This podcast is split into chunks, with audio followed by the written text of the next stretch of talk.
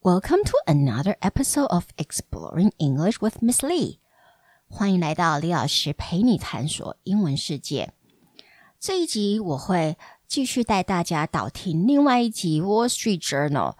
呃，这两这两三个星期做的一些脸书内部文件外流的，就针对脸书的一些系列报道。如果你对这个系列有兴趣的听友，我真的会很推荐大家在听完这一集之后，就直接去听 The Journal 的 Facebook Files 系列。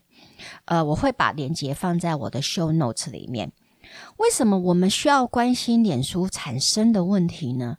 首先，脸书的用户目前是全球的三分之一的人口了，这么大的媒体影响力，大概是历史上最强的。也可之后会不会还有另外一个这么强的一个媒体？可能是一个问号。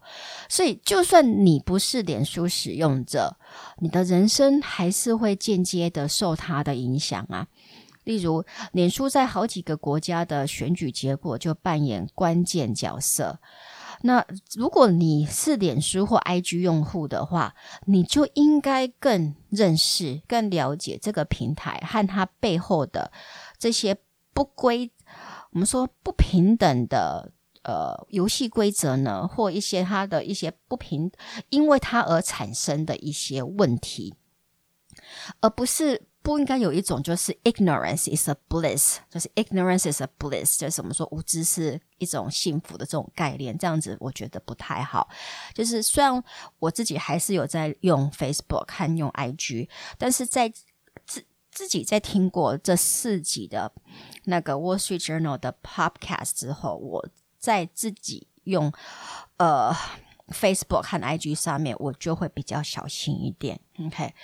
好，那我们呃这一集我要带大家导听的，这是大家觉得理所当然应该不能在脸书上面发生的问题。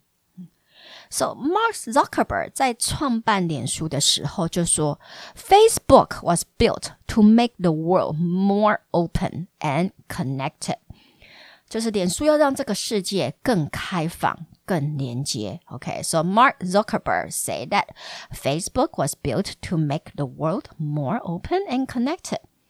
首先，它真的有让这个世界变得更开开放、更美好吗？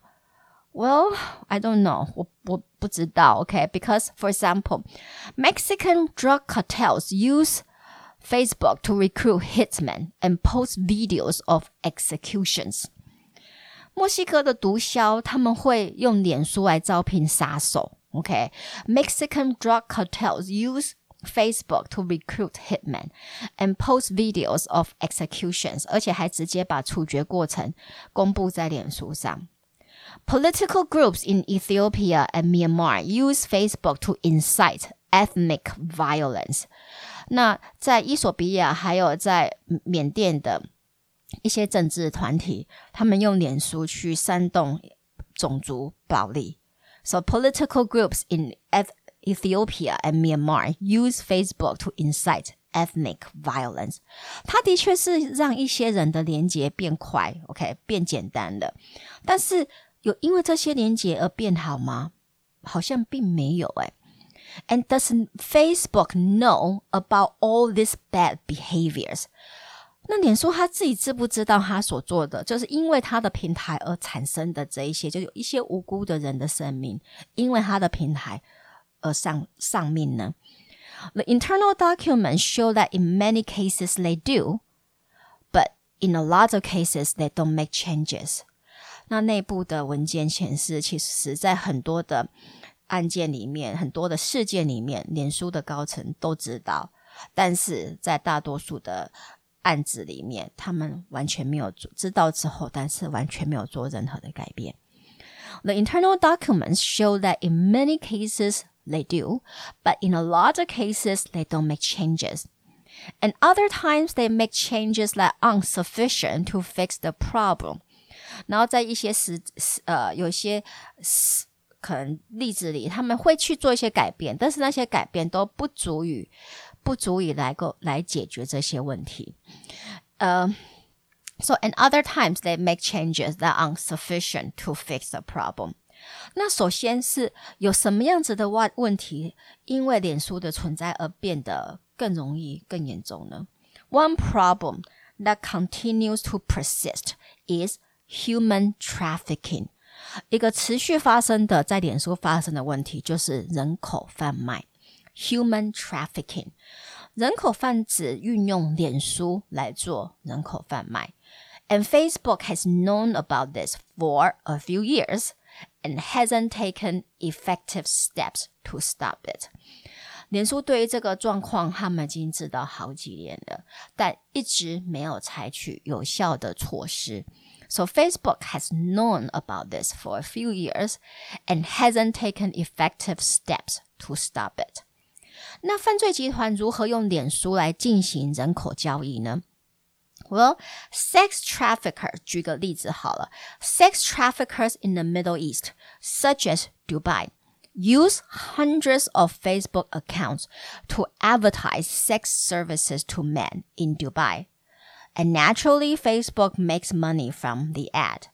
我们说性交易的人口贩卖者 在中东啊，OK，举个例子，像杜拜，他们会制造数以百个的那个脸书的账号，然后并用这些账号去行销他们的性交易，OK，性交易服务，针对就是主要提供给中东例例如我们说杜拜的男男士的。的性交易服务。And naturally, Facebook make money from the ads。那当然，脸书从这些广告也去得到一些呃获利啊。OK。On the other hand, they also on the other end，但是然后在另外一端呢，他们他们也得去，就是你要有性交易。 性性交易的广告，就必须你能够我们说骗得一群女性来做这这个工作啊。OK，so、okay? on the other end, they also have many fake IG and Facebook accounts that they use to recruit women mostly from Thailand, Morocco, India, Indonesia, Pakistan, with a promise of well-paid jobs. 所以在另外一端，OK，性交易的这另外一端，他们也制造了很多的假 IG 脸书的账号，然后他们用这些账号去骗，呃，来自于泰泰国。摩洛哥、印度、印尼还有巴基斯坦的的女性，那他们怎么骗？当然就是说，哦，我们有一些高高收入的工作 给你，高收入的工作机会可以给你。So on the other end, they also have many fake IG and Facebook accounts that they use to recruit women. Mostly from Thailand, Morocco, India, Indonesia, Pakistan, with the promise of well paid jobs. Once they got to their destinations, there were no high paying job waiting for them. Instead, the women had their passports taken away and they were forced into sex work. 那一旦这些女性被骗到这些这的这个我们说目的目的地的时候，当当然没有所谓的呃高高收入的工作在等着他们呐、他们就直接就是 passport 护照直接被拿走，OK，and they were forced into sex work，然后直接就是要从事性交易的工作。So once they got to their destinations, there were no high-paying jobs waiting for them. Instead, the women had their passports taken away, and they were forced into sex work. Internal documents show that Facebook knew about it, but did nothing It continued to keep revenue from ads bought by human traffickers. 那内部文件显示出，就是脸书高层都知道这些事情，但是他们什么都没有做，他们直接就是把那个这个部分的广告营收收下来。其实这个部分的营收相对其他的广告营收是非常的少，所以其实 Wall Street Journal 的记者。完全不了解为什么 Facebook 不处理，因为这对他们的公众形象其实是有很大的负面的影响。哎，There's also 除了这个我们说性交易的这种人口贩卖之外，There's also another form of human trafficking where women were coerced into working as cleaners for little to money with no way to live.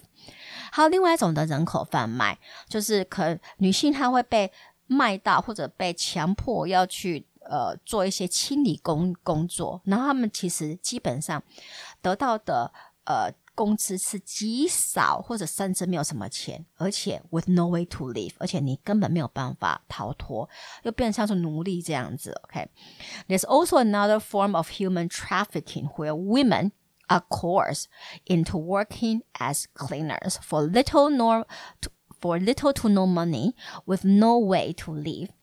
And this is what happened to Patricia Kimani from Kenya，这也是来自肯亚的 Patricia Kimani 她自己切身发生的事情。Earlier this year, she was trafficked to Saudi Arabia after responding to a job post she saw on Facebook. 所以，所以在今年年初，等于是二零二一年的年初，she was she was trafficked to Saudi Arabia，她被人口贩卖到。沙特阿拉伯，after responding to a job post she saw on Facebook，那怎么会被卖到那边？因为她呃看在脸书上看到一个那个就是工应征工作的机会了。OK，那她就是回应了这个应征工作的一个机会。She's a single mom, and her youngest child was born with a heart condition. She also wanted to support her firstborn with better education. So she was under a lot of financial pressure. 其实这样子的广告，它的目标都是 等于是针对那些比较无助，然后这个时候财务经济上面出现很大的危机的女性，呃，等于是 针对他们这样，然后让他们掉入这样子的一个陷阱里。所以像 Patricia Kimani，她就是一个呃。单身妈妈，OK，and、her youngest child was born with a condition。然后她的呃最最小的那个孩子出生就有心脏方面的疾病。还有除此之外，she also wanted to support her firstborn with better education。那她也能够，她也希望能够提供给她老大比较好的一个教育机会，这样子以后才有前途嘛，对不对？So she was under a lot of financial pressure。所以在那当下，她其实就是承受很大的经济压力了。OK，she decided to look for cleaning jobs overseas。so she could make more money。因此，她决定就是看要去找一些国外的工作，当然就会比在留在肯亚本地的薪资会高很多。And she joined some Facebook groups of Kenyan workers in the Middle East. And soon she saw a job post that looked promising. 那我们在用脸书的人应该都有都知道，有很多的所谓的秘密社团嘛，OK？那秘密社团的他们就有他们的一些呃要吸引的人群，OK？或者呃他们想要得到的一些目标，那你可能必须呃就是如果你是刚好是他们想要吸引的人，你就马上就会被纳入拉进去这样子的一个。社团了，所以他那时候他就加入一个，就是肯雅工人在呃在中东的肯雅工人的这样子的一个脸书的秘密社团。那他很快就看到一个看起来前途还不错的工作机会。So she joined some Facebook groups of Kenyan workers in the Middle East, and soon she saw a job post that looked promising. When Patricia Kimani arrived in Saudi Arabia, she says her passport was confiscated and she was forced to work for an abusive employer. 那她之后就说，她一到达沙特阿拉伯，她的 护照马上就被没收。She said her passport was confiscated, and she was forced to work for an abusive employer. 她就被一个她的那个什么原她的雇主就是非常嗯有我们说会有虐待性格的人嘛。OK，she、okay? worked an average of twenty hours a day。你可以想象吗？她一天平均工作时数是二十个小时。诶 o k 那 脸书知道他们的平台有这样子被应用吗？是这样子被人口贩卖集团在运用吗？知道啊。And a spokesperson says we prohibit human exploitation in no uncertain terms。那他们的发言人就说：“哦，我们绝对绝对禁止这样子的呃对人的剥削。”OK，是不是讲的比唱的好听？All right, so. And the BBC has been working on this documentary that showed that women in Kuwait were being bought and sold into domestic servitude. So basically, forced labor, for oh, sorry, forced labor, forced labor. Okay, and 所以 BBC 那个时候他们也正在 呃做一个系列的纪录片，OK，那他们的纪录片就是要呃表达出，其实在科威特的一些女性，they were being bought and sold into domestic servitude，他们其实就是呃肯被骗，然后不就是被得签下卖身契，OK，然后等于直接就是一辈子都必须要呃做人家的那个。家事的这些仆人，OK，而当然这些也又是透过社群网站而发生的事情，OK。So ahead of that, uh, going live, the BBC contacted Facebook and say, "We found all sort of violations." 那其实所有的那个我们说媒体要要去揭发 揭发一件事情之前，他们一定会先去告知，OK，他们要揭发的那一个组织，诶，我们有一些不利于你的的报道，那你有什么？你需要你有什么呃证据可以来帮你自己辩驳吗？所以。呃 so BBC basically contacted Facebook and said, "Hey, we found all sort of violations. What are you going to do about it, or what are you going to say about this?" BBC 他就呃先联络上脸书，然后说：“哎，我们找到一大堆，就是违背你们的这些说不能剥削人的这样子的规则的一些社团呢。OK，那你们要怎么处理？” So Facebook did what it had done before. It took down the offending content. 那 Facebook 就是继续做它之前的处理方式，它就是哦把那些社团删掉这样子而已。But they didn't change anything systematically about what it was about Facebook that allowed this kind of thing to happen. 它，但是它基本上它并没有就结构上去解决，OK？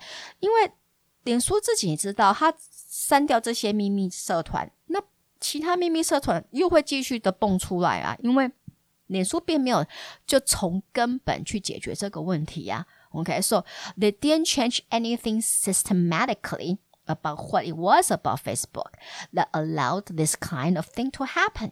所以脸书就是应付一下 BBC 而已，就说：“哎，我们有按照你的报道拿下一些不 OK 的 po 文和广告和社团哦。”问题就像我刚刚讲的，人口贩子还是会继续用其他的假账号，然后在脸书上诱骗无知的女性。但是 BBC 毕竟是很资深的媒体，所以他们也不是吃素的。他们当然知道他们被敷衍了，所以他们下一步做什么？他们直接去找 Apple 苹果。BBC 就跟 Apple 说：“The apps the the apps available in your app store are facilitating the sale of people。那 BBC 怎么跟苹果说呢？他说：“诶，你们 app，你们的 app 商店上面的那个 app，既然是在做人口买卖，诶 OK，你们怎么可以允许你们的 App Store 上面的 App 来做人口买卖呢？and of course, Apple was furious that human trafficking was going on in Facebook and told Facebook that if it didn't solve this problem on its platforms, that Apple would take Facebook and IG apps out of its App Store. 那当然，苹果一听到就很愤怒啊，就觉得说：“天哪，我的我的 App Store 竟然有 App 是允许人口买卖在进行的，OK？那当然哪些 App 呢？就是 Facebook App 和 IG App 嘛。你我们都知道，如果你要成为 Facebook 的 user，还有 IG 的 User，你必须要去，嗯我们说 Apple 的那个 Apple Store、Apple 平台的 App Store 来下载这这两个 APP，OK？所以苹果就说这样不 OK 啊！他就马上就去跟 Facebook 说，如果你不去处理这些问题的话，我们就直接不让你把 Facebook 和 IG 放在我们的 App Store 上面。OK，那这下子脸书才知道事情大条了。因为如果苹果直接在他们的 App Store 上面拿掉 Facebook 和 IG，那用户要透过什么平台下载脸书和 IG 呢？对不对？所以 getting kicked out of Apple's App Store would have been a big disruption for Facebook's business. Facebook took more steps to stop human trafficking than it had before. 所以，当然，脸书知道说，哦，天哪！要是我们被那个苹果 App Store 踢出来的话，那这的确会影响我们的影响我们的扩展速度嘛，right？所以，Facebook 马上就采取比较大的动作去防止这些人口的贩卖的行为。听到这里，大家有没有觉得很无言？就是说，是不是很多人都需要？被更有权势或的人或者团体来高压你，才会做一些，才能够看到一些改变呢？啊，所以面对苹果的恐吓，脸书做了什么改变？我 To address Apple's threat, Facebook made a number of changes. First, it did a more extensive search of its platform and flagged a lot of suspicious content that needed to be taken down.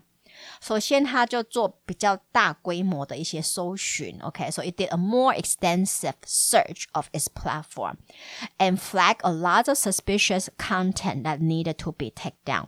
然后在一些他觉得有可疑的一些内容的这些呃社呃账号啊或者 po 文上，他们就都先拿把它拿下来。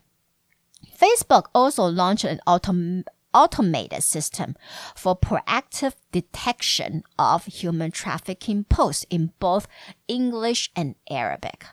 那他们也开启动一个就是自动的一个呃自动的一个删除系统，OK，然后这删除系统它会去侦侦测是否有人口贩卖的这样子的一些 po 文，然后重点在于这些这个侦测是又有英文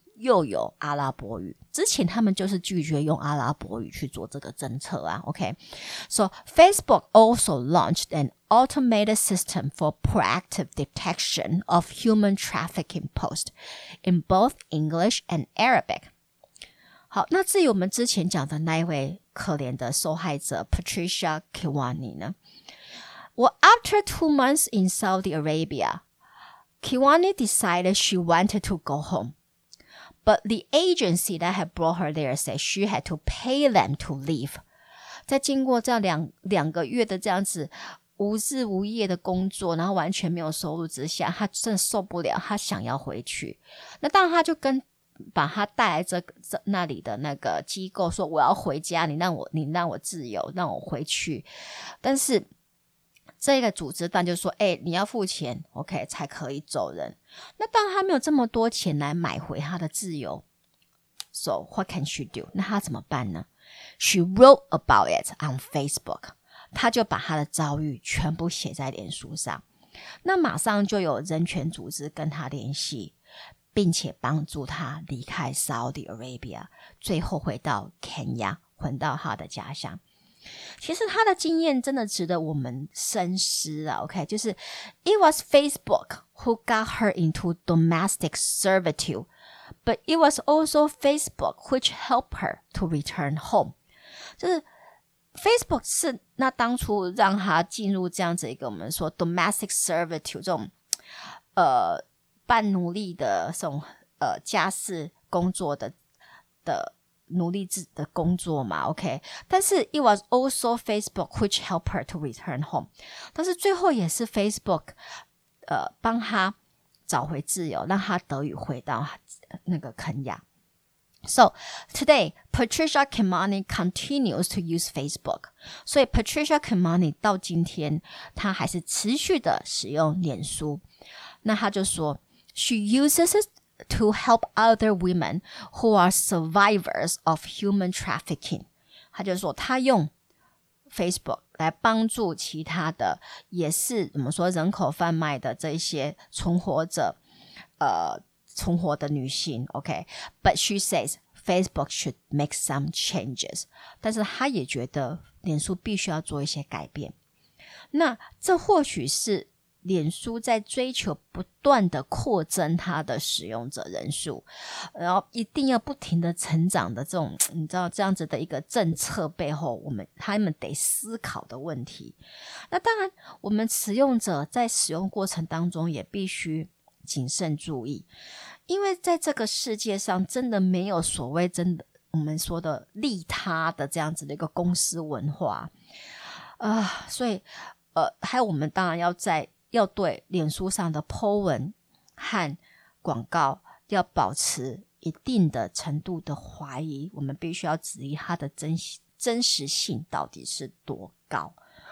OK，那我也会把这一篇的 The Journal 的连接放在 Show Note 里。再次推荐大家去听 Wall Street Journal 这一系列针对脸书做的调查报道。